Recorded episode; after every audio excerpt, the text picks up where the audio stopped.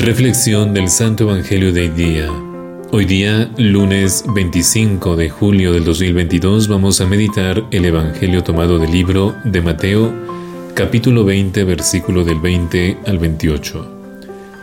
En aquel tiempo se acercó a Jesús la madre de los hijos de Zebedeo con sus hijos, y se postró como para pedirle algo. Él le dijo, ¿qué quieres? Y ella le dijo, Manda que esos dos hijos míos se sienten uno a tu derecha y el otro a tu izquierda en tu reino. Y replicó Jesús, No sabes lo que pides. ¿Pueden beber la copa que yo voy a beber? Y ellos dijeron, Sí podemos. Y Jesús les dijo, Mi copa sí la beberán, pero sentarse a mi derecha o a mi izquierda no es cosa mía el concederlo, sino que es para quienes está preparado por mi Padre. Y al oírlo esto, los otros diez se indignaron contra los dos hermanos, y más Jesús les llamó y les dijo, Saben que los jefes de las naciones las dominan como señores absolutos, y los grandes las oprimen con su poder, y no ha de ser así entre ustedes, sino que el que quiera llegar a ser grande entre ustedes, primero que sea su servidor, y el que quiera ser el primero entre ustedes, primero que sea su esclavo, y de la misma manera que el Hijo del Hombre no ha venido a ser servido, sino a servir y a dar su vida como rescate por muchos. Palabra del Señor. Gloria a ti, Señor Jesús. Y juntos vamos a meditar la reflexión del día. Le hemos titulado ¿Pueden beber la copa que yo voy a beber? Hoy el episodio que nos narra este fragmento del Evangelio nos pone frente a una situación que ocurre con mucha frecuencia en las distintas comunidades cristianas.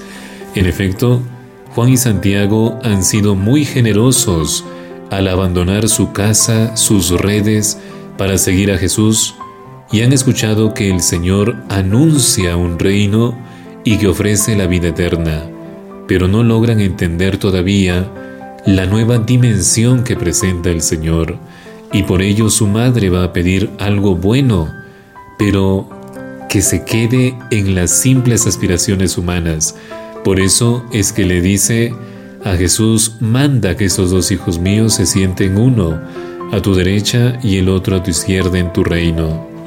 De igual manera, nosotros escuchamos y seguimos al Señor, como lo hicieron los primeros discípulos de Jesús, pero no siempre logramos entender a cabalidad su mensaje y nos dejamos llevar por intereses personales o ambiciones dentro de la iglesia y se nos olvida que al aceptar al Señor tenemos que entregarnos con confianza y de manera plena a Él, que no podemos pensar en obtener la gloria sin haber aceptado primero su cruz. Y la respuesta que le da Jesús pone precisamente el acento en este aspecto. Para participar de su reino, lo que importa es aceptar beber de su misma copa, es decir, estar dispuestos a entregar nuestra vida por amor a Dios y dedicarnos al servicio de nuestros hermanos con la misma actitud de misericordia que tuvo Jesús con los demás. Y el Papa Francisco en su primera homilía recalcaba que para seguir a Jesús hay que caminar con la cruz, pues cuando caminamos sin la cruz, cuando confesamos un Cristo sin cruz, no somos discípulos del Señor. Y seguir a Jesús exige por consiguiente gran humildad de nuestra parte.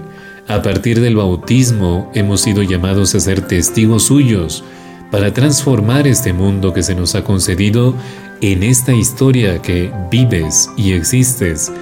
Pero esta transformación solo la lograremos si somos capaces de ser servidores de los demás, con un espíritu de gran generosidad y entrega, pero siempre llenos de gozo por estar siguiendo y haciendo presente al Señor en nuestros hermanos. Un pensamiento que quiero compartir con ustedes en este día es de Francisco, que nos dice, la tentación del cristianismo sin la cruz Una iglesia a medio camino que no quiere llegar a donde el Padre quiere es la tentación del triunfalismo.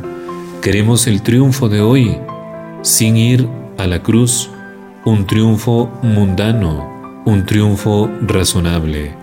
Les habló Padre Johnny Gómez Ávila y conmigo será hasta otra oportunidad. Gracias por escuchar el podcast La Voz de la Fe.